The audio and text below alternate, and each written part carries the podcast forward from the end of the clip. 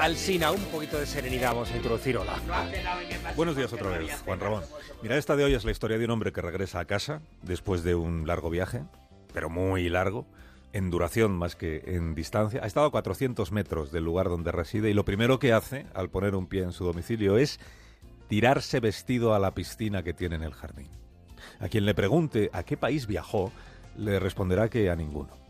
A quien se interese por saber cómo son los habitantes de ese lugar, les dirá que ese lugar no tiene en realidad habitantes. A quien quiera saber si ha sido un viaje de trabajo o de placer, le contestará que tuvo un poco de ambas cosas. Porque el trabajo de este hombre es hacer posible viajes como este. Solo algunas veces viaja él mismo. Y cuando viaja, pues sí tiene una parte de placer, el, placer de ver cumplido un sueño. Tiene un inconveniente, que es el de no poder regresar, no poder interrumpir el viaje cuando él lo desee. Mira, la noche que su avión tomó tierra en Houston, supo exactamente lo que haría porque llevaba semanas pensando en ello. Llegó a casa, entró por la puerta principal, salió por la puerta trasera y se tiró vestido a la piscina. Esto es lo primero que ha aprendido. En el viaje de 340 días que ha realizado, ha aprendido que no hay nada más increíble para el ser humano que el agua. Y que solo cuando has estado en, un lugar donde no es posible tenerla, comprendes lo asombrosa que es y lo que llegas a extrañarla cuando has crecido dándola por supuesta. Este hombre se llama Scott Kelly, regresó a casa hace hoy un año y un año antes, marzo de 2015, había viajado a la Estación Espacial Internacional para permanecer allí arriba más tiempo de lo que ningún otro astronauta había estado hasta ahora. Orbitó 5.400 veces la Tierra. Salió de la Estación Espacial tres veces para hacer lo que llaman la caminata espacial.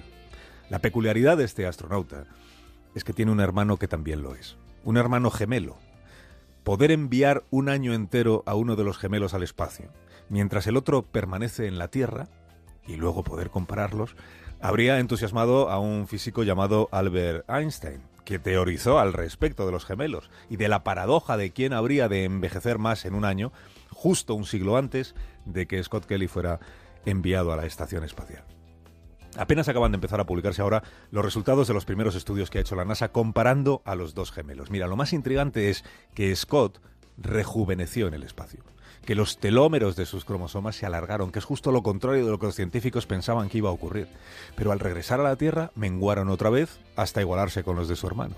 También ganó altura el tiempo que estuvo allá arriba, hasta 5 centímetros más alto llegó a ser, aunque en este año que lleva en la Tierra ha vuelto a la estatura que tenía tiene peor vista que cuando se fue.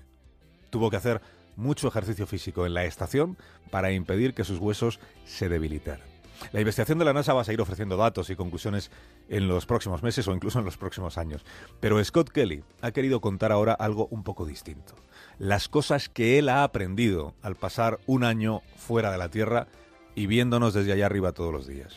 He aprendido, dice, que no hay nada tan fascinante como el agua. He aprendido lo bien que huele la hierba, lo agradable que es sentir el viento, el milagro que representa la lluvia. He aprendido a mantener la calma en las situaciones más angustiosas, a compartimentar mi cabeza, centrándome solo en las cosas que puedo controlar yo, ignorando aquellas que no están en mi mano. He aprendido que el ruso tiene muchas más palabras para maldecir que el inglés, pero también muchas más para hablar de la amistad, porque ha compartido este tiempo con un cosmonauta ruso. He aprendido que el caldo de pollo es mucho mejor para reponer fluidos que las pastillas de sal y de agua. He aprendido que la mayoría de los problemas no requieren, es verdad, de un ingeniero aeroespacial para ser resueltos. Pero para aquellos que sí lo requieren, es muy importante tener un ingeniero aeroespacial a mano al que pedirle consejo. Dice, he aprendido que estar un año en el espacio te genera muchas contradicciones. Tensa la relación que tienes con las personas a las que amas y a la vez las dota de una fuerza desconocida.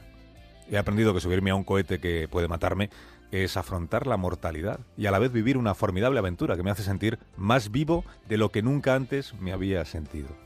He aprendido que seguir las noticias de la Tierra desde el espacio hace que parezca una espiral de caos y de conflictos todo lo que nos pasa aquí abajo, y que comprobar el deterioro ambiental causado por el hombre puede romperte el corazón porque el planeta es la cosa más hermosa que he visto nunca.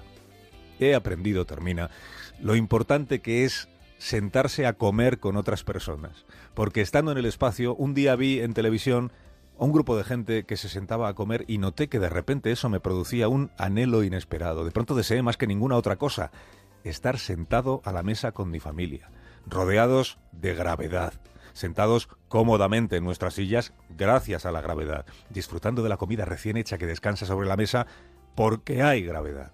Dice, mi novia compró una mesa de comedor dos días antes de que terminara la misión para que pudiéramos estrenarla al regresar. Y eso es lo que hicimos. Ella, mi hermano, su esposa, mis dos hijas y mi padre. Me senté en la cabecera de esa mesa nueva y me dije, wow, si puedo verlos a todos sin tener que girar la cabeza, esto es el paraíso. El libro de Scott Kelly que se llama Endurance, Resistencia o Aguante saldrá a la venta el próximo otoño.